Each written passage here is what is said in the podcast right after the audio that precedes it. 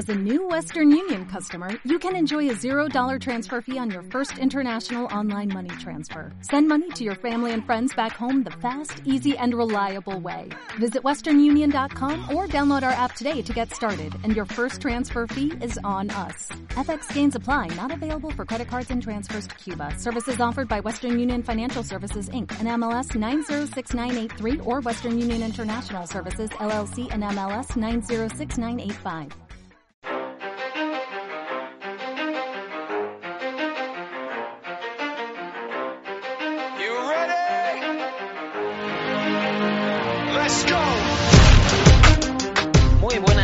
Bienvenidos todos, bienvenidos todas al episodio de Picando el Avispero que más estábamos esperando. Soy Adrián Senés y conmigo están, como no, Sergio Roure, Buenas tardes, días, noches, mañanas, madrugadas, lo que sea que nos estéis escuchando. Zacarías, Hola, ¿qué tal? muy recomendada, por cierto, la cuenta de Arias NBA, aprovecho para sacarlo. Gracias. También está con nosotros el experto en los Rams de en España, Pedro Tofé. Que no soy experto de nada. Buenos días, buenas tardes, buenas noches. Se te va a quedar el resto de programas, amigo. Ya lo veo, ya lo veo. Y por último, desde Charlotte Hornets, Argentina, Don Gonzalo. Hola, ¿cómo andan todos y todas los que nos estén escuchando? Eh, últimas, últimos días de Charlotte muy movidos, así que seguramente va a haber alguno, alguno descubriendo este podcast y, y lo invitamos a que, a que se sume. Un placer tenerte a ti también como representación latinoamericana, Gonzalo. Muchas gracias. Bueno, vamos con lo importante. Voy a hacer, si os parece, un repasito cronológico de lo que ha pasado esta última semana, semana y pico, por si acaso ha habido alguien perdido, ha estado ocupado y demás. Bien, en primer lugar, Charlotte Hornets decidió no renovar a Dwayne Bacon, uno de los dos aleros que teníamos en plantilla. Bueno, dos y medio si contamos a Bridges así, mitad alero, mitad a la pivot. Después, escogimos en el número 3 del draft a Lamelo Ball. Sorpresa para algunos, para otros no tanto, Sergio. En y efecto, no. posterior, perdón, En efecto, no fue sorpresa porque yo ya sabía que iba a ser el, el- el drafteado por nosotros. bueno, bueno, bueno. Pues lo podías haber dicho que hubiéramos hecho alguna puestilla o algo. Es igual. Y después saltó la sorpresa, más que, más que la de Lamelo, es la del fichaje de Gordon Hayward. 120 millones, cuatro años, un, un traspaso, bueno, traspaso que no, todavía no ha quedado claro si es mediante sing and trade o simplemente eh, como agente libre. Está por ver porque queda cuadrar los, los salarios, ya que va a recibir 30 millones al año. Y bueno, es una operación que por muchos ha sido tildada como de desastre económico, pero que yo tengo otra opinión en parte a favor, en parte en contra, que luego, luego desgranaremos. Y, y ya por último, para terminar, eh, entre los pivos que nos quedaban, eh, hemos decidido, o Charlotte Hornets ha decidido, no renovar a Billy Hernán Gómez y sí renovar a Villombo sin que todavía se hayan, se hayan acordado, se hayan salido a la, a la luz eh, los términos en cuanto a años y en cuanto a, a millones. Todo hace indicar que será un contrato bastante bajo porque si no, no nos cuadraría. Sí, pues, eh, yo creo que vamos a empezar por... Empezamos por, por la Melo Ball. Si te parece, Sergio, te voy a dar eh, el honor de empezar este podcast por, por la parte que tú estabas deseando. Pues no sé qué, quieres que diga. Yo llevo desde, no sé, desde cuando volvimos a hacer estos podcasts queriendo a la Melo Ball. Y, la verdad, eh, me emocioné un poquito. Yo, yo casi lloro y todo cuando drafteamos a, a la Melo Ball. Así que yo creo que el jugador pega bastante con lo que queremos hacer ahora. Y, y ya lo dijo Kupchak en su momento. Eh, estábamos buscando un jugador que, que nos dé talento, no una persona por posición, que, que la gran mayoría de nosotros quería un pivot. Y que, que es verdad que, aún habiendo renovado a Villombo, eh, aún tenemos una necesidad de un interior bastante. Tenemos una necesidad en ahí, pero pero creo que, y ya lo dije y lo, lo, reitero, yo creo que necesitamos a un jugador con, con, el mayor talento posible, el que nos quedase los tres. ¿Por qué dices que encaja tan, tan bien? Eh, pues porque le quita, bueno, ya después de, de, de, hablar de Hayward, pero le quita bastante, le quita bastante eh, creación a, a Devonte, y eso es lo que más le, lo que más le, le fastidió eh, sus, sus, bueno, no sus porcentajes, pero sí su su efectividad en, en cuanto a, al año, el año pasado. El año pasado solo estaba Rocier y, y estaban Devonte Graham que estaban teniendo que llevar toda la todo lo que viene a ser la, la, la ya me saldrá la palabra algún día toda la La responsabilidad. La responsabilidad. eso es toda la responsabilidad ofensiva mientras que ahora con la Melo Ball que, que es muy que es muy buen creador de juego también es un también es un ejecutor pues tenemos ya otro base junto a los tres que tenemos y ahora es- ya luego hablaremos de Hayward que, que, le quitamos mucho a, a, Devon- a Devonte especialmente Bien, entonces lo que más te gusta a ti de, de Lamelo es la capacidad eh, generadora que tiene desde, desde la parte exterior del ataque, entiendo, entonces, ¿no? Correcto. Y de hecho, em, yo quería hacer, yo quería hacer con vosotros, eh, lo, di- lo digo ahí. Yo creo, y, y ya a lo mejor me, me la estoy jugando mucho, pero yo creo que este año la Melo Ball va a tener una media de siete asistencias por partido. Bueno, es una muy buena cifra, una apuesta fuerte. Sí, sí, Zac. yo, yo tengo fe. Bien, apuntamos, apuntamos. Zach, eh, dos cosas. ¿Estás de acuerdo con Sergio en, ese encaje tan, bueno como generador? piensas que hace esa falta en, en Charlotte Hornets? Y dos, ¿crees que va a llegar a las siete asistencias por partido? Eh, bueno, a ver, en principio mm, lo que está claro es que no es, yo creo que es que no que no que vaya a encajar con el estilo de juego, sino que creo que que vamos a cambiar el estilo de juego para, para adaptarnos el equipo a, a Ball. Creo que en el draft eh, por lo menos se ha visto más o menos un plan, creo, que ha tenido bastante, mm, o sea, las, las decisiones y las selecciones, los picks han tenido, han tenido coherencia entre ellos. Creo que la franquicia basa, creo que va a basar el centro del proyecto en, en Lamelo y que, y que por lo tanto pues eh, tendrán que cambiar cosas. El año pasado no estábamos jugando un ritmo alto, al principio sí, pero luego hemos bajado, por lo tanto eso va a tener que cambiar porque evidentemente Lamelo eh, para jugar al estilo de Mal- Lamelo, que ya ha dicho en varias entrevistas que a él le gusta el run and gun. Esto yo creo que va a cambiar hacia un correcalles de cuidado. Y, por eso se ha elegido más o menos los pivos rookies y por eso pues creo que se conformará la plantilla más o menos a- al estilo que le conviene a, a Lamelo. Creo que también la elección ha tenido que ver con un poco con el foco, con el hype, con la repercusión que puede traer la Melo a la franquicia. Eh, pues hombre, en este tiempo de COVID, de que los ingresos son un poco complicados, yo creo que también hay una visión ahí en cuanto a marketing de que de traer el hype, los followers y el foco y todo lo que lo que conlleva la Melo. Y que ya que está el foco puesto, pues el, juego totalmente alegre que yo creo que vamos a hacer, pues que también enganche un poco a aficionados, pues, pues, eso, que le guste el juego rápido, que le guste el juego alegre, eh, que le guste el juego de highlights, porque la Melo es muy de highlight. Y hombre, eh, es fácil, o sea, siete asistencias, pues es- son muchas, pero es fácil que llegue, porque yo creo que creo que en principio saldrá en la segunda unidad. Supongo que lo querrán cuidar y luego ya pasará a la primera unidad, siempre dependiendo de qué pase con Rousier. Y, creo que va a ser fácil porque la Melo en transición, en contraataque, pues ahí pues eh, es, su punto fuerte, digamos que no que es la visión de juego, el, el ser generador, etcétera, pues eso es, es su punto fuerte. Yo, dicho todo esto, soy bastante pesimista con este pick, porque desde el punto de vista estrictamente deportivo, ¿eh? Porque creo que aunque es joven Lamelo y tiene tiempo para desarrollarse, creo que no es un jugador que, vaya a dar efectividad. Creo que es mucho más efectista que efectivo. Por eso yo en su momento pe- abogaba por un, por un trade, ¿no? por elegir a Lamelo, pero, pero traspasarlo para conseguir algo, algo mayor. No me parece que es mala elección porque por todo esto del marketing, por todo esto del juego alegre, por todo esto que comento, pero sí que es cierto que a largo plazo no creo que vaya a ser un jugador determinante para hacer que el equipo sea ganador. Además de que no creo que vaya a seguir con nosotros más que su contrato de rookie, yo creo que busca más focos, busca más un mercado más grande. Eh, pero bueno, mm, esta es mi opinión. ¿no? Y, es- muy válida. De hecho, eh, me ha parecido bastante interesante como de costumbre. De hecho, mm, quería, quería comentar, a raíz de lo que has dicho, que sí que es verdad, el, el tema hype que hay con Lamelo eh, se ha notado. O sea, Charlotte Hornets ha subido muchísimo. A ver, somos un equipo, hablando, hablando claro, que no le interesa a casi nadie.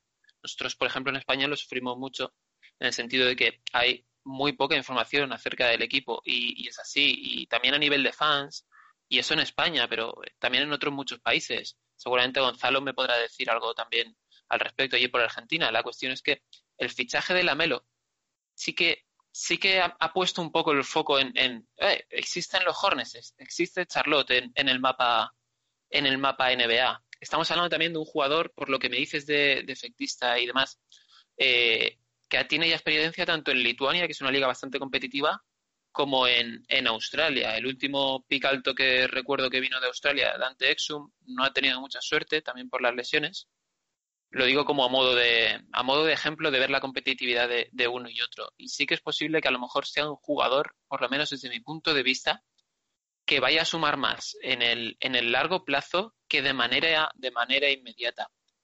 Voy por ahí, Pedro. ¿Te parece a ti un, un pick acertado? ¿Eres más de la corriente de Sergio, de, de Zach? ¿Crees que, que la Melo Ball es para sumar ya hoy, pelear por los playoffs? ¿O crees más bien que es un pick escogido por talento bruto y que van a estar, vamos a necesitar más años para pulirlo? ¿Puede ser una mezcla entre las dos? Sí, sí, claro. Tú eres libre de decir lo que quieras. Yo, yo creo que eh, por talento bruto, de lo que se ha visto, yo creo que Lamelo es el que más talento tiene. Eh, tanto de los hermanos Ball como de los que se presentaban al, al top del draft. Yo ya sabéis que quería a Weisman, pero porque quería un 5, porque me parecía que complementaba mejor eh, lo que sería el quinteto inicial de los, de los Hornets.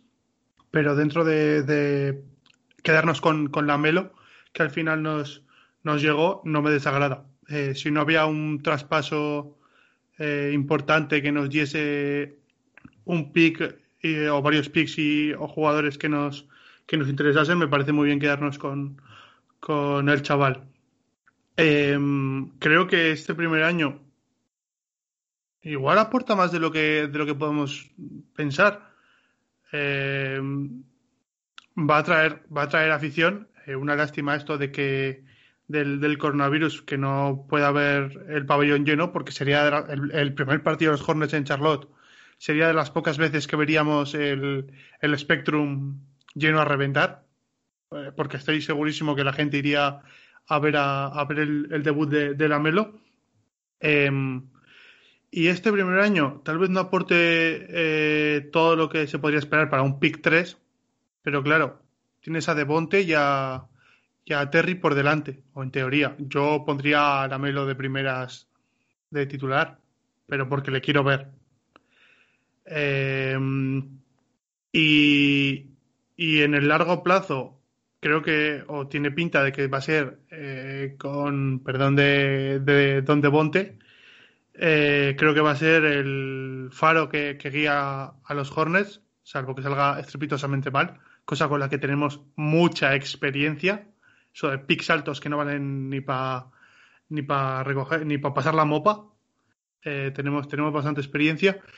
Entonces, yo tengo muchas ganas de verlo y la verdad que hacía mucho tiempo que no, veía, que no tenía ganas de ver tanto a un jugador rookie como una temporada al inicio, ya veremos lo que nos dura, de, de estos Hornets y yo creo que nos puede dar perfectamente para entrar en playoffs.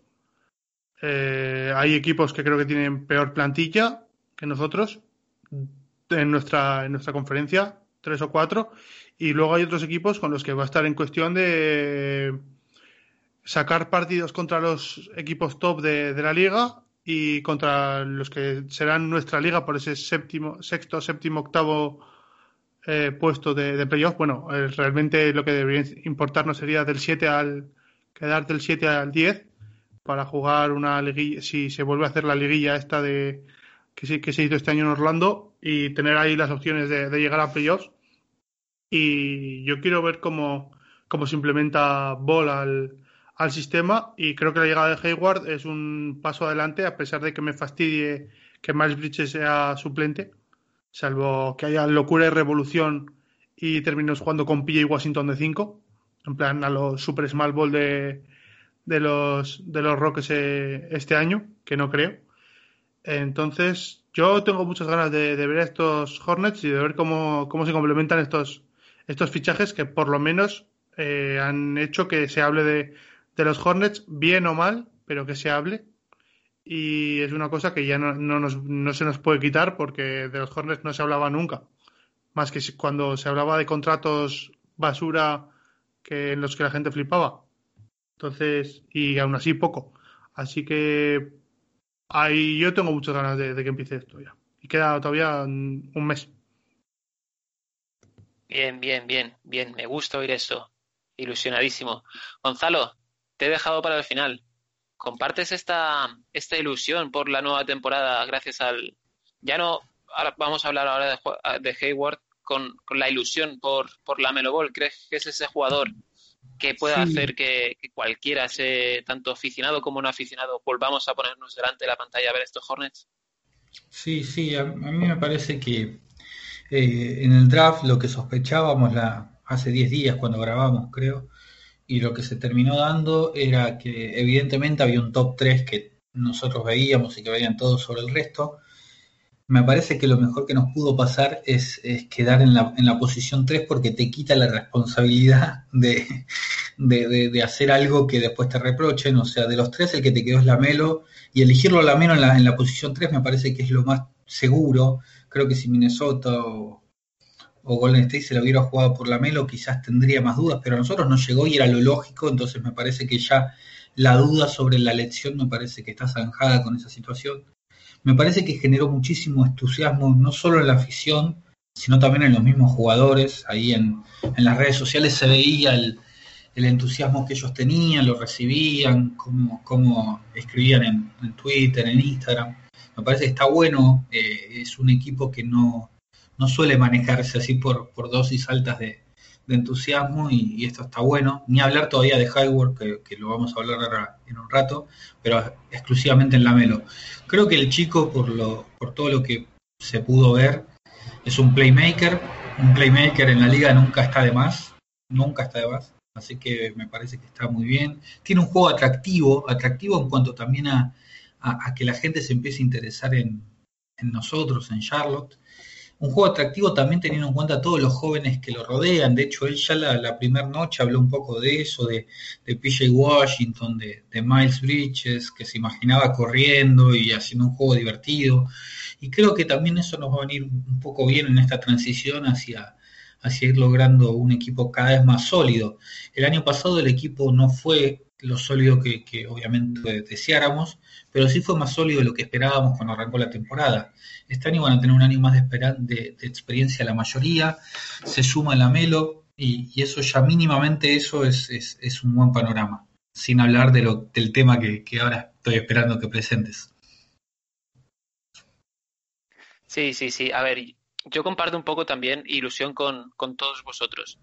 Creo que por todos he sabido, por lo menos por los aquí presentes, que yo era más partidario de, hacer un traspaso, de traspasar el pick por buscar un, jugador que fuera más competitivo, más competitivo en el corto plazo. Pero no puedo negar que, esa misma noche del draft, cuando salió el número 3, la Melo Ball, me dio el, picorcito este de la ilusión. Y, y, creo que comparto también con vosotros muchas de las claves que habéis comentado. En primer lugar, como ha dicho Sergio, eh, el, el, compartir la responsabilidad, compartir la carga creativa, que el año, el año pasado fue un problema, porque al principio bien, pero cuando vimos que, que dejaba un poquito a, beber ahí, porque había veces que, que agachaba un poco la cabeza y iba hacia adelante, no era la mejor opción, sino que rendía más como, como tirador, y que Devonte Graham era prácticamente monopolizaba, más por castigo que por premio, el, esta carga generadora, y los rivales pudieron verlo, eh, el primero se fundió, se agotó físicamente, y en segundo se nos acabaron un poco las ideas en, en, ataque cuando el marcaje fue mucho más intenso. Entonces, en este sentido, la Melo Ball nos puede dar muchísimo también, importantísimo creo, y creo que va relacionado también con esto, eh, el aumento del ritmo. O sea, la Melo es un jugador para jugar a, a muchas más revoluciones de las que veníamos haciendo. El año pasado empezamos jugando bastante rápido y eso también nos limitaba porque cuando estás jugando a la carrera tienes menos, mmm, menos mmm, responsabilidad creativa en, en, media cancha, que es un poco uno de los puntos donde dejamos, dejamos a deber. Entonces, si de verdad revolucionamos, revolucionamos, empezamos a jugar más rápido, aumentamos el ritmo, eh, nos vamos a encontrar con menos problemas en este sentido. Jugadores, como habéis comentado, como Bridges y demás, eh, van a ver, mm, yo creo que les va a beneficiar bastante. No sé si a lo mejor PJ Washington es, eh, me, tengo interés por ver si a un mayor nivel de, de, revoluciones sigue con este, con este fantástico rendimiento. Es una de las incógnitas que tengo, pero en, a grandes rasgos me gusta bastante este, esta ficha. Y ya cambiando de tema, la Melo no se va a encontrar el, el, equipo, el mismo, exactamente el mismo equipo que le, que le drafteó, sino que lo va a hacer con Gordon Hayward, un jugador que es, no olvidemos, All-Star, es verdad que después padeció una grave lesión, y es un jugador que, mm, bueno, eh, a título personal, yo creo que las particularidades que tiene encajan de manera perfecta con lo que necesitamos en plantilla. Como hemos dicho, Dwayne Bacon ya no forma parte. El rendimiento de, de Batum y su contrato, el mucho ruido que había alrededor, ha hecho que, que no cuente deportivamente, hablando, hablando claro. Nicolás Batum ya no contaba el año pasado y el anterior tenía sus minutos, pero no aportaba. Y únicamente teníamos a Bridges como, como alero en la práctica, que, que eso, su evolución veremos si iba hacia el 3 o hacia el 4, pero es evidente que nos hacía falta algo más. Y ese algo más ha llegado y de qué manera. Desde luego hemos generado muchísimo, muchísimo ruido eh, alrededor de, de, la comunidad de NBA porque era una, era una pieza que nadie se esperaba. Sí que parecía que lo podíamos necesitar, pero no se esperaba ese nombre y sobre todo esa cantidad de millones. Zach, ¿qué opinión te merece deportivamente el movimiento de, Gordon Hayward? ¿Crees que encaja tan bien como lo creo yo? Uf, es que esto, aquí hay mucho, muchas, muchos matices. Si hablamos deportivamente, a ver, Gordon Hayward, creo que nadie duda que es un gran jugador. Eh, porque es versátil, tiene buen tiro, es inteligente, entiende bien el juego, puede ser generador, eh, no es egoísta. Eh, también creo que es un buen perfil para desarrollar a los jóvenes que tenemos. Eso yo creo que está claro. También está claro que sus mejores años ya pasaron. Yo creo que es un jugador veterano de 30 años. Hombre, y también con un historial de lesiones mm, importantes que, se han hecho que le han hecho perder bastantes partidos. Eh, a mí lo que más me preocupa, más que de la edad, porque yo creo que este tipo de jugador como Hayward, que es inteligente en la pista, creo que al no, al no utilizar mucho, al no basar su juego mucho en, en su capacidad física, creo que la edad no le penaliza tanto, no me preocupa tanto que esté jugando hasta los 34 con nosotros, porque creo que aún con la edad va a seguir generando y, puede, y puede ser un jugador, puede seguir siendo un jugador muy interesante. Lo que más me preocupa sí que sería el tema de las lesiones, que se vaya perdiendo partidos, como ya le ha pasado con, con los Celtics. Eh, pues hombre, eso sí que sí que sería un poco más, más arriesgado. Mm, bajo mi punto de vista, deberíamos poder dosificarlo en minutos, porque, hombre, tenemos que pensar un poco que queremos que esté cuatro años con nosotros, ¿no? Un tío de 30 años, pues, hombre, yo eh, le dejaría, o sea, no, no, lo machacaría ya en el, en el primer año para, para, que luego pueda pasar cualquier cosa. Entonces, desde el punto de vista deportivo, pues, evidentemente, yo creo que encaja, yo creo que es un gran jugador, no me preocupa tanto su edad porque sus características puede seguir rindiendo perfectamente y lo único que me preocupa más es el, el, tema, el tema de las lesiones que le puedan, que le puedan lastrar. Bien. Eh, Sergio, ¿de qué opinión, de qué opinión gastas tú? ¿Es de los que eh, Gordon Hayward sí o Gordon Hayward no? ¿Te encaja tan, tan bien y a la vez con esas dudas como, como Zach? Um, mira, uh, Gordon Hayward, muy poca gente sabe esto, pero Gordon Hayward era uno de mis jugadores favoritos cuando estaba en, Jazz. Y cuando, cuando le fuimos a firmar en 2014, creo que fue, yo estaba súper emocionado porque pensaba por algún motivo que los Jazz no, no, iban, no, no, iban a igualar la oferta que hicimos. Así que, así que, desde luego, Hayward a mí es un jugador que siempre me ha gustado. Por lo tanto, estoy bastante emocionado por, por, su llegada.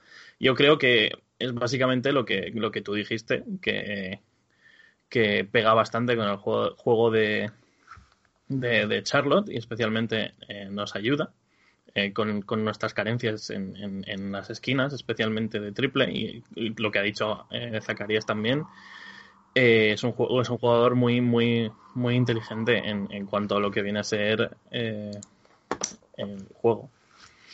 Y estoy intentando encontrar las palabras. Eh, el, contrato mmm, no soy el mayor fan, pero tampoco tampoco soy tampoco estoy tan en contra.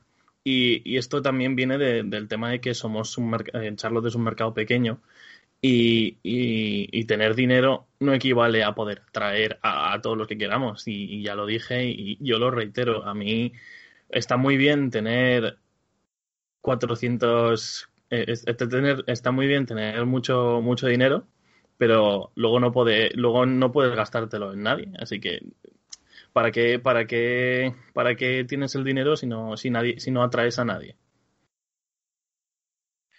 Eso es lo que pienso yo, que en el momento gano un par de euros, digo, me los tengo que gastar.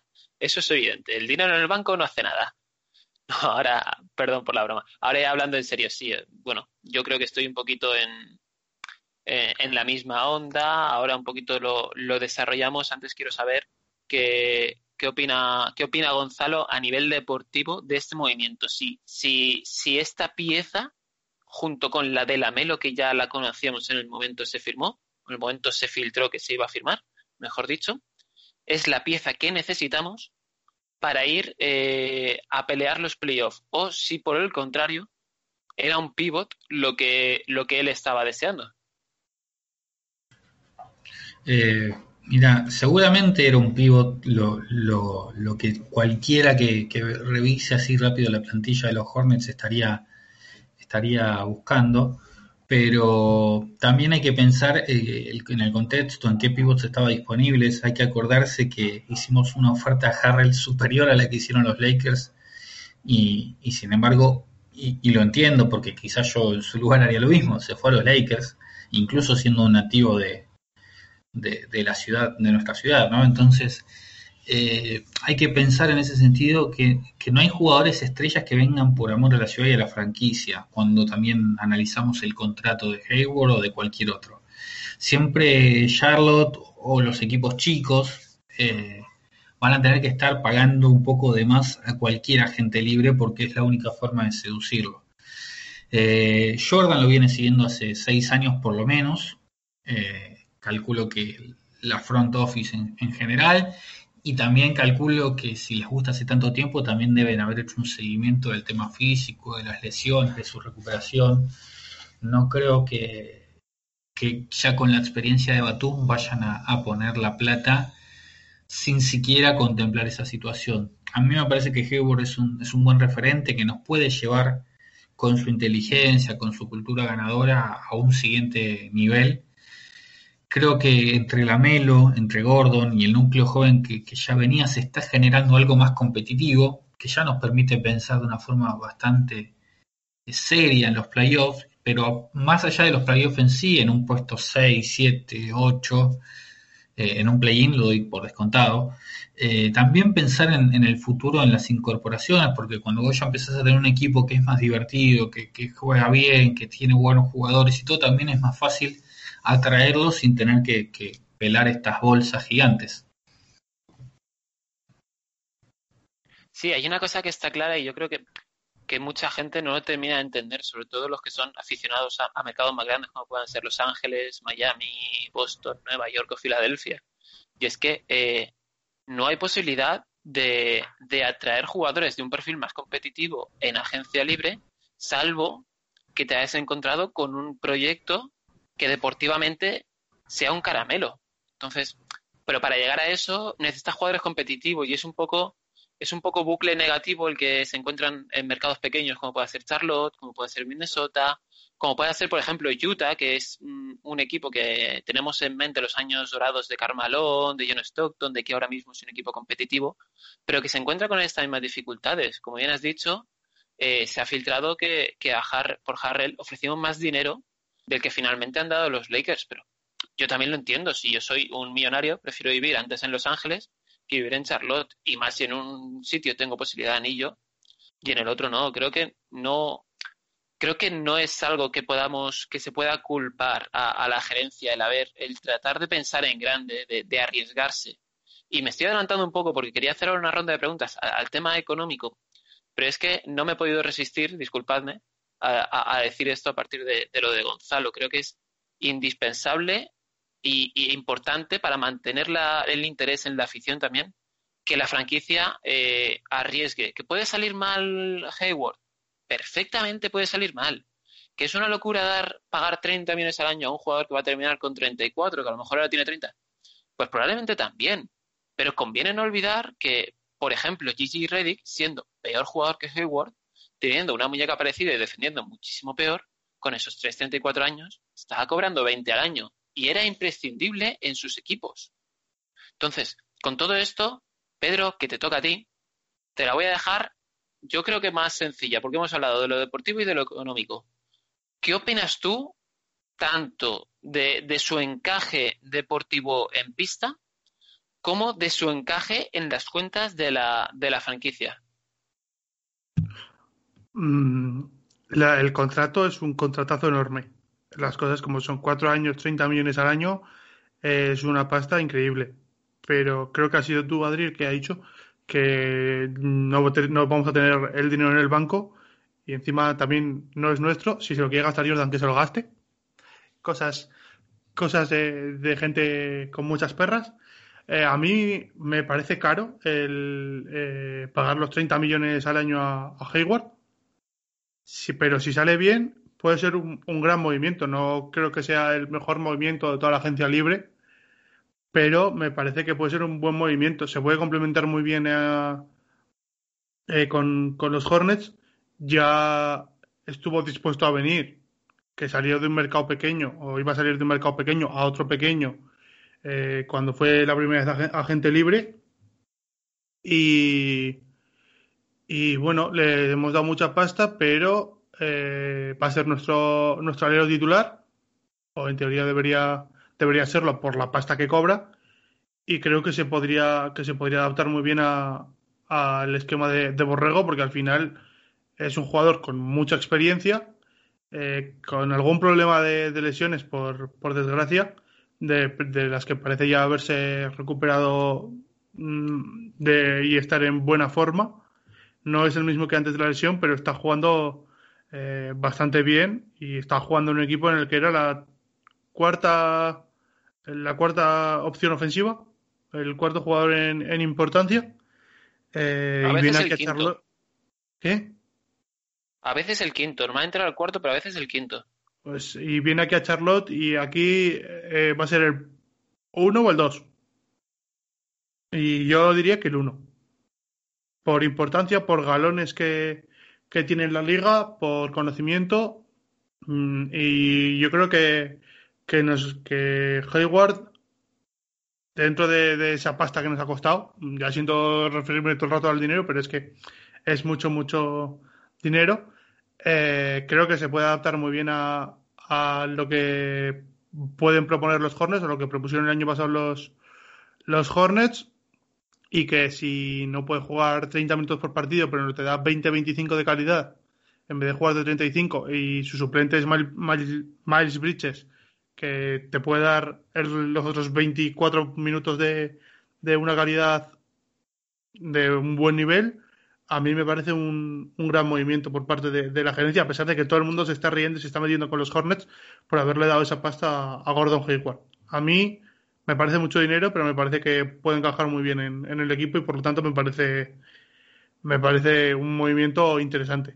Y como ya he dicho, pues es un jugador que, al que se quería desde hace años. Yo quiero hacer un pequeño comentario con lo que has dicho de, de, que, es nuestro jugador número, número uno en el ataque. Y yo creo que, obviamente, esa es la visión que creo que va a tener el equipo. Pero también creo que, como lo hemos hablado al principio, eh, como el juego va a cambiar y vamos a ser un equipo mucho más, o nuestro plan es ser un equipo mucho más rápido, eh, no creo que vayamos a tener a un jugador que sea el, el, que de verdad va a llevar las, las riendas el 100% del tiempo. No sé si no sé si me entendéis que sí, que, que Gordon Hayward será la, posiblemente la primera o la segunda si, si, si Devonte o incluso Lamelo quieren, quieren tener un buen día. Pero eh, con el tema de jugar rápido, yo creo que no vamos a tener un jugador que de verdad sea 100% el, el, el número uno o dos. No sé si me entendéis a lo que me refiero. Yo te entiendo y estoy de acuerdo. O sea, creo que Hayward es más una salida que, un, una que es un primer recurso. Creo que como eso, que la lógica sería que, que aumentáramos el ritmo de juego, que sea la Melo el que el que el que monopolice de manera primo- primera o principal, mejor dicho, los ataques y que cuando no se pueda correr, entonces aparezca mucho más la dirección de Devonte Graham y sea Hayward el ejecutor de muchas de las jugadas, pero no sea el factor principal de estas jugadas. No sé si me explico bien. Sí, sí, yo estoy, yo estoy de acuerdo. Yo, yo creo que con el cambio de juego que, que vamos a hacer, yo creo que va a ser así. eh, La, bueno, la gran mayoría de, nuestra, de nuestro juego. ¿Todo el mundo a favor? ¿Todo el mundo en contra? Sí, sí, me parece un jugador que aparte va a ser muy inteligente. Seguramente la- las ofensivas van a tener unos primeros segundos de vértigo, de, de jugar, de juego lindo para ver, de correr y todo, y en donde se empiecen a trabar o en donde te empieces a enfrentar a equipos más complicados, me parece que ahí la, la inteligencia de Hayward va a ser, va a ser la clave. Hace poco me, me encontré, hace dos, tres días me encontré en Twitter un, clip justamente de, de Hayward resolviendo situaciones trabadas de últimos segundos de posesión y me parece que es muy bueno tener un jugador que con tanta experiencia y tan y tan y tanto tanta destreza también porque más allá de los 30 años y todos, a ver, estamos hablando de un tipo que siendo cuarta opción en Boston, un contendiente, hizo 17 puntos, 6 rebotes, 4 asistencias, o sea, un tipo que, que sigue produciendo. Así que, que sí, comparto que, que va a ser el jugador inteligente y, y que tengamos en la cancha, más allá del vértigo de los chicos, si es muy necesario.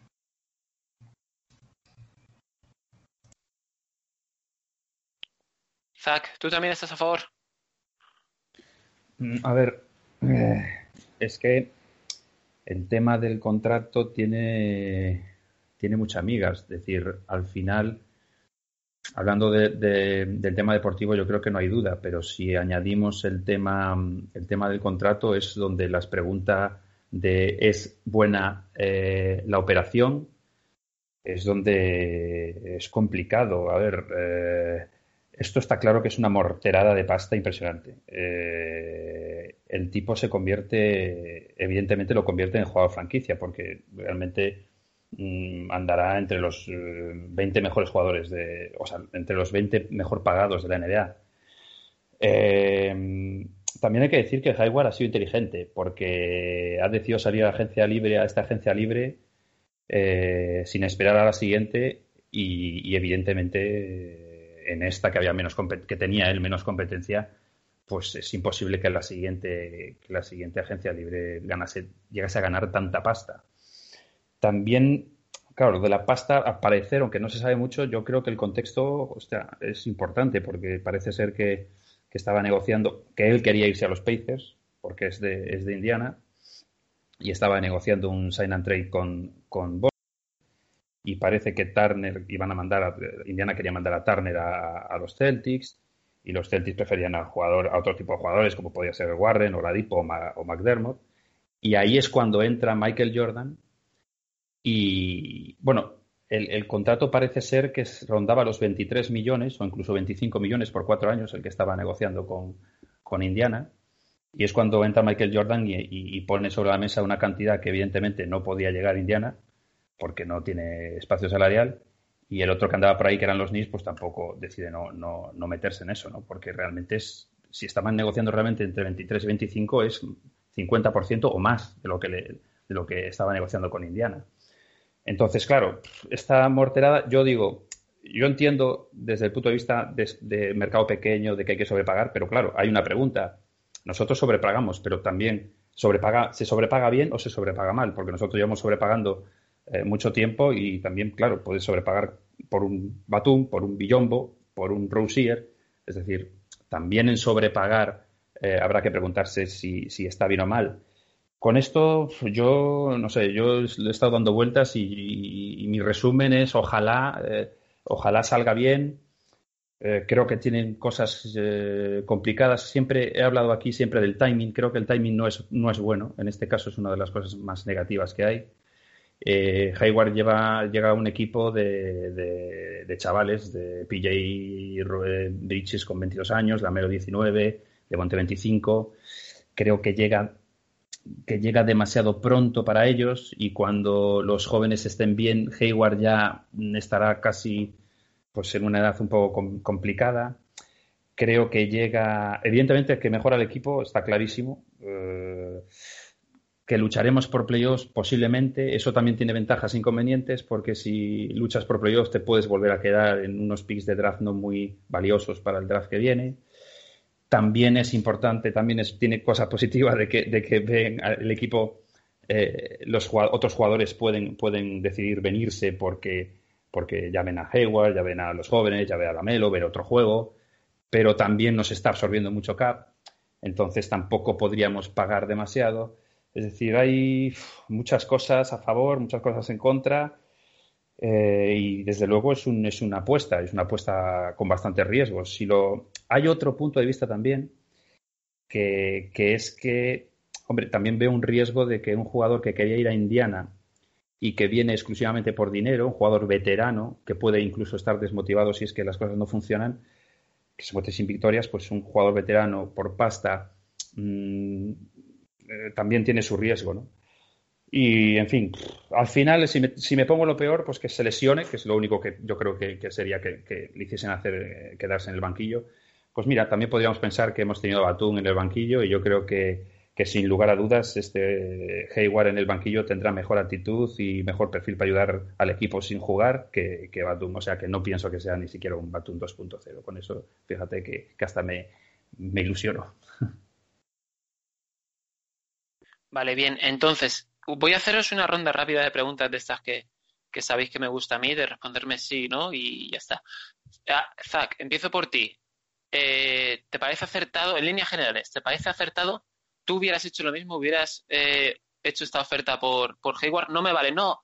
Hubiera intentado por Hayward, pero pues, en vez de 120 millones o 130, hubiese hecho por 80. No me vale. Eh, ¿Esta sí o no? ¿La coges? Yo soy un especialista en no contestar sí o no. ¿eh? eh, barato. No, el, a ver, si, si tengo que decir sí o no, eh, posiblemente, posiblemente dijese que no. Pedro.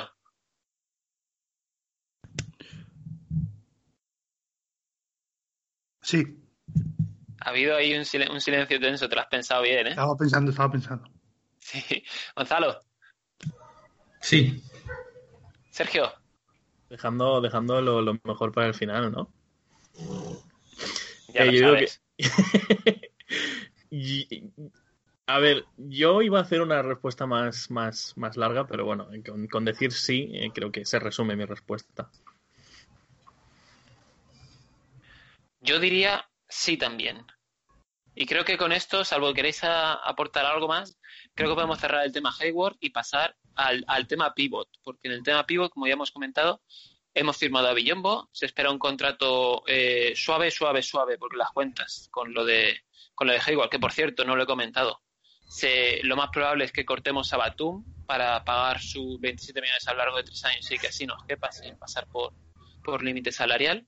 Eh, hemos firmado, ya digo, a, ya digo, a Billombo, por, eso va a ser poquita cosa. Y, y dejamos marchar a, a Billy, que, que, firma por, por Pelicans. Esperemos que eh, allí tenga más oportunidades de las que ha tenido aquí. Eso, Billombo se une a, a Vernon, a Vernon, ¿cómo se llama este señor que nunca me sale? Vernon Carney, que lo hemos escogido en la segunda ronda del draft, al igual que Richards, otro pivot que también es, hemos escogido en la segunda ronda del draft eh, Vernon, que a partir de ahora no va a ser Vernon, porque Vernon me suena al tío al tío asqueroso de Harry Potter, va a ser Venom. Venom es un jugador que lo que yo he visto es muy parecido a, al propio Billy Hernán Gómez. Es un jugador que para ser 5 le faltan entre 5 y 10 centímetros, está ahí entre los 2'6, 2'8. Es un jugador con tendencia a coger peso, en esto se parece menos a Billy, pero bueno, tiene buen juego de pies, tiene técnica y en, en ataque eh, rinde bastante bien, tiene facilidad para, para, meter puntos, sobre todo jugando a la carrera, que es un poco lo que hablaba antes Zach. Eh, sin embargo, atrás eh, es bastante, bastante desastroso. Está, bueno, en ese punto, ya te digo, más similar a Billy Hernán Gómez. Y por último ya, Richards es un jugador que es un, es un tronco, tiene un físico que a mí me recuerda al de Willy Cauley Stein, o jugadores así, o el propio Villombo, pero que a nivel de técnica deja mucho que desear. Yo creo que de momento está un poco verde para, para la NBA y que sí que la idea puede estar un poco que, que, esté en el equipo asociado a la Liga de Desarrollo y a ver si dentro de seis meses, un año o el tiempo que sea, eh, siga mejorando y ya pueda aportar con, con, con los Hornets propiamente dichos. Entonces, Gonzalo, voy a empezar por ti ahora. ¿Crees que falta un pivot? ¿Echas de menos un pivot o te parece Billombo una buena opción? Me encantaría que, que haya otro tipo de, de, pivot en la plantilla. Se intentó, de hecho con Harrell se intentó, no sé si se habrá intentado con alguno más, pero bueno, lo Harrell trascendió. Eh, creo que Bor, eh, Borrego la, la, temporada pasada eh, lo que hizo fue, como no tiene ningún centro que lo convenza muchísimo, rotar.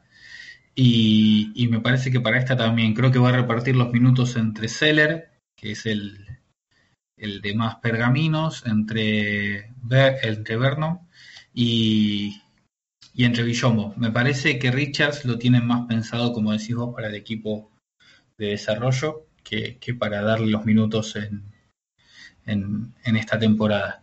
Creo que ese, ese sigue siendo el, el punto débil de, de, nuestra plantilla, tener un, un pivot dominante.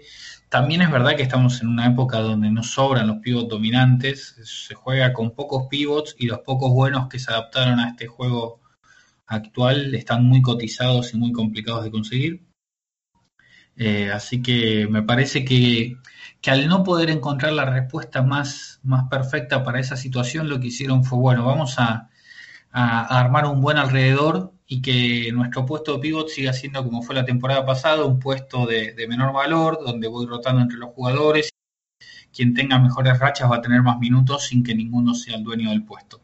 Creo que esa es la situación en la que estamos hoy.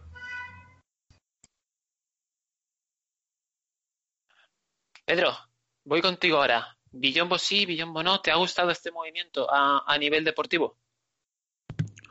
Pues a falta de ver eh, a los rookies que yo no los tengo nada vistos eh, y que creo que no van a ver demasiada cancha, teniendo en cuenta que Harrell ya dijo que eh, Harrell dijo que no y que se marchaba a Los Ángeles por menos pasta. Y que no hay tampoco nada muy allá en el en el, la agencia libre y mediante traspaso sería algo difícil de, de conseguir porque yo por ejemplo no me hubiese importado para nada tener a Miles Turner eh, entre Willy y Billombo, que son las opciones que más vería eh, que jugasen en, en, Hornets, prefiero a, a Billombo, que por lo menos eh, sabe lo que es defender. En ataque es un palo, pero sabe defender, aunque sea un poco. Entonces, yo me, me gusta siempre que sea poco dinero, que en teoría es lo que se piensa, pero hasta que nos hagan las cifras, eh, por lo que sí, yo digo que, que me gusta. Sergio, voy a ir contigo. ¿Tú hubieses preferido también antes a, a que a Billy Hernán Gómez? Porque yo creo que hubiese preferido, como jugador a mí me gusta más Billy. O sea, no, no me escondo. Pienso que es, es mejor jugador, además es más joven y creo que aporta más cosas. Y hay veces que veo a Villombo y tengo la sensación de estar jugando con, con uno menos en ocasiones. Aunque el año pasado tuvo algunos partidos buenos, me deja muy frío. ¿Tú eres más como Pedro o más como yo? Yo soy más como Pedro. Yo creo que, a ver, voy a, voy a dividirlo un poco. Eh, en mi opinión, cuando drafteamos es diferente a, los, a los a, las, a los fichajes que hacemos por, por la agencia libre. Así que yo creo que en el draft sí que no se coge por, por necesidad, sino que se coge por, por, por, el talento, mientras que en la agencia libre sí que teníamos que cubrir una necesidad. Y yo creo que la necesidad que, que, que nos cubre el billón, el, el billombo, nos cubre Billombo, es, es, es la, que, la que necesitábamos, a, falta de, obviamente, queríamos un pivot mejor en, en la agencia libre, ya lo, lo, dicho, Harrell ya nos dijo que no, pues yo creo que Billombo nos da un poco más de defensa de lo que nos daría de lo que nos daría y yo creo que, que es lo que nos hacía falta en líneas generales del 5 aparte en general, nuestra, nuestro ataque no iba mucho por, por, por dentro sino que nos basábamos bastante en, en, un, tiro exterior de Devonte y Rocier y, a veces sí, sí, sí se sentía muy bien Zeller que posteaba un poquito y fallaba en cuanto a, a, los drafteados en segunda ronda, que son Richards y, y, y bueno, como tú lo has llamado, Venom, eh, a mí eh, Venom me gusta mucho. Eh, yo creo que es un jugador que puede aportar mucho en ataque. Y yo creo que la gran mayoría de sus problemas en defensa venían porque el pobre estaba un poquito. Estaba un poquito gordito. en cuanto en cuanto a lo que en, en cuanto a lo que gordito es para, para primera división de la NCAA pero eh, he visto y, y leí que, que, Venom ha perdido como 30 libras que creo que eso es, que no sé cuántos son en kilos pero son 13 kilos y medio. Son 13 kilos y medio, son bastantes kilos perdidos. Y creo que eso también ayudará bastante más a su versatilidad, movilidad y, y en general lo, lo, atlético que es uno en, en, en defensa. Y en cuanto a Richards, Richards es verdad que es un tronco, pero sí que tiene un físico bastante, bastante imponente. Y en Kentucky era es conocido por, por, su defensa. Era un jugador que hacía dos, dos, tapones por partido la última temporada y creo que tiene una media de, de 1,5 tapones por, por, temporada. Es verdad que ha estado jugando ya tres, tres, tres temporadas en la NCAA y es lo que y, y creo que se, se, encaja lo que dijo Kupchak de que en segunda ronda íbamos a buscar a algún pivot que había ya estado jugando su tiempo en, en la NCAA y que lo necesitaríamos para Greensboro, pero que, no creo que para nada no sea un jugador que podamos coger algún día y lo probemos en, jugar 10-15 minutos. Bien, voy contigo, Zach. Te he dejado el último esta vez. Eh, el año pasado ya teníamos a Billombo, en defensa y, y fuimos con Billon Boyceller, también con Billy, bastante deficitarios en ese aspecto.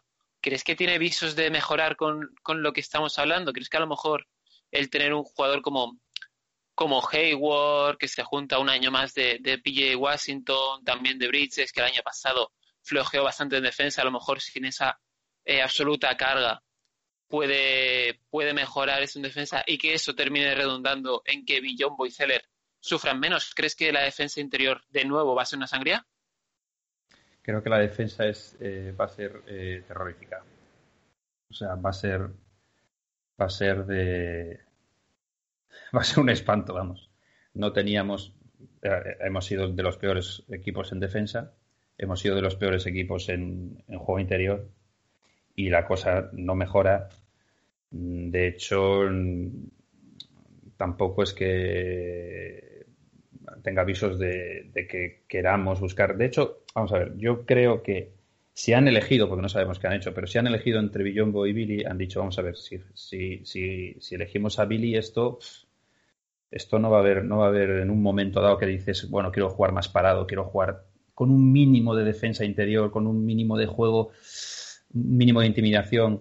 Entonces han dicho, bueno, nos podemos quedar con Billombo, que igual en algún momento en un partido, en algún momento clave, necesito meter un pivot eh, medianamente defensivo.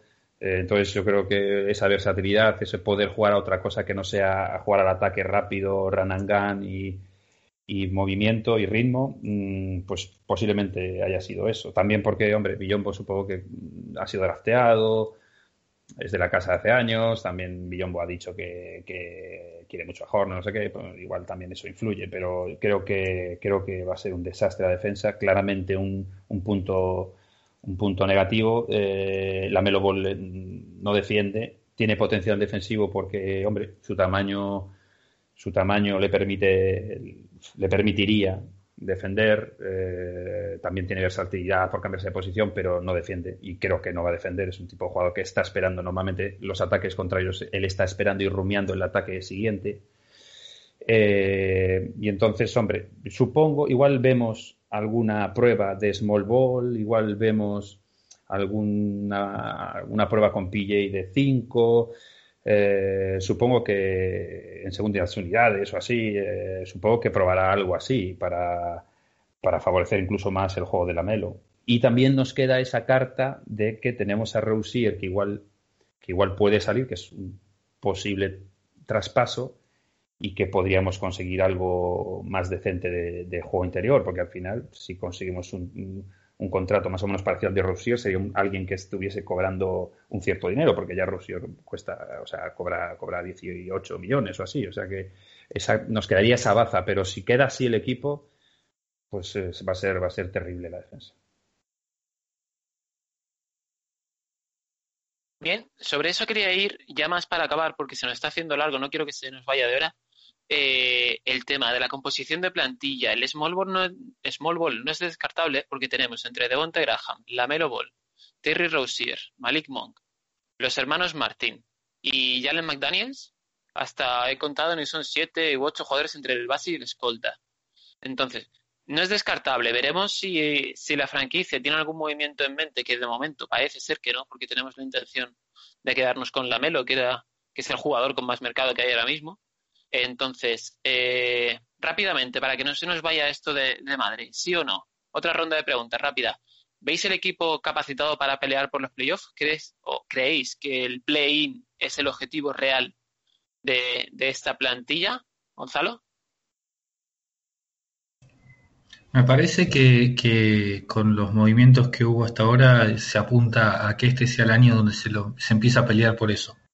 Se podría haber eh, omitido lo de Hayward eh, para, para seguir en el desarrollo y se pensó que ya los jóvenes estaban desarrollados de una forma necesaria como para ya este año empezar a pelear y yo creo que, vamos a pelearlo. Yo creo que del 5 al, al 10, porque por lo del play-in del 5 al 10 estamos tranquilamente para, para pelear. Bien, Zach, ¿sí o no? Vamos a estar, vamos a estar ahí, pero muy justo. Yo del 5 no, yo no, yo soy más pesimista. Yo del 10, o sea, el 8, y no sé, no sé si nos llegará. Sergio. Yo creo yo creo que sí. Yo creo que vamos a estar peleando. Yo, yo estoy más del lado de, de, Zack. Yo creo que vamos a estar peleando por el, por el 8, incluso 9, o 7, perdón, no 9. Pero, pero no creo que pasemos del. No creo que vayamos más arriba del 7. Y quería hacer un pequeño eh, aporte a lo que ha dicho Gonzalo, especialmente con lo de, con lo de Hayward. Em, yo creo que, que eh, se me ha ido completamente el tren, el tren de, pensamiento, así que luego lo, retomo. Vale, Pedro, voy contigo. ¿Sí o no? ¿Playoff sí, playoff no? Sí. Yo creo que es obligación pelearlo. Si luego vamos a llegar o no, mm, tengo dudas, porque entre otras yo no me termino de fiar del entrenador. Pero eso lo discutiremos en, en otro podcast. Yo por mi parte creo que está todo hecho, salvo que queramos añadir algo. Sergio se acuerde de lo que nos quería decir o algo así.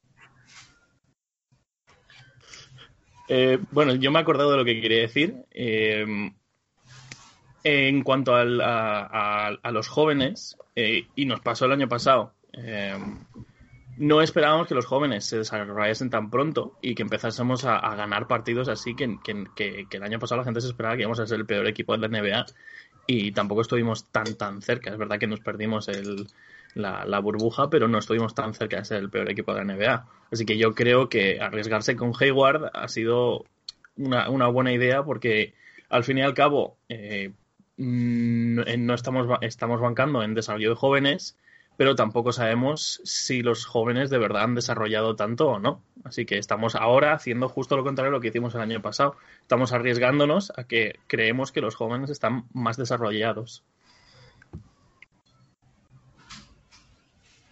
Sí, desde luego que es un riesgo porque este tipo de cosas todos sabemos que no es lineal. O sea, que lo que un año parece que es un salto grande no quiere decir que sea el doble el año que viene ni muchísimo menos. Así que nada, todo queda esperar que empiece la temporada, que queda ya menos de un mes. Y, muchas gracias a todos por estar aquí. Gonzalo, ¿quieres añadir algo? No, no, eh, me parece que, que está, está hablado todo lo más urgente del, del último tiempo. Eh, y bueno, haremos uno, calculo, el- antes de que arranque la temporada, a ver qué, qué expectativas tenemos con lo que se desarrolla en estos días. Muchas gracias por estar aquí con nosotros. No, gracias a ustedes por invitarme de vuelta y cada vez que pueda voy a estar. Recordamos la cuenta Charlotte Hornets Argentina. Pedro, muchas gracias por estar aquí. Muchas gracias por, por la invitación. Es un placer, como siempre, venir aquí a hablar de los Hornets. Aunque hable poco porque yo no entiendo de los Hornets, pero de cuando en cuando alguna cosa igual digo interesante. Pocas. Nosotros, yo hablo por mí, estamos encantadísimos y todo lo que dice me parece súper interesante. Zach, un placer. Pues un placer también. Eh, nada, invitar a la gente igualmente, igual que todos los podcasts, a que se pongan en contacto, a que comenten, a que hagan sugerencias. Y nada, nos vemos en el siguiente, que igual, igual incluso eh, tenemos a más, a más gente para, para el podcast, eh, que cada vez se suman más. Siempre estamos abiertos a nuevas voces, desde luego. Sergio, me despido contigo. Pues nada, como siempre, un placer, ¿no? Eh, como, como ya dije por Twitter, eh, agradezco muchísimo a la gente que, que se viene a, a escucharnos y, y está muy bien saber que de verdad hay, hay gente que, que apoya al equipo, como, como, como yo, como Adri, como, como Gonzalo, Pedro e incluso Zach. Incluso Zach, me ha, me ha gustado eso. Bullita, ¿no? Bueno, Sí. Muchas gracias a todos. Me despido también. Un placer haber estado por aquí. Próximo día más. Hasta luego.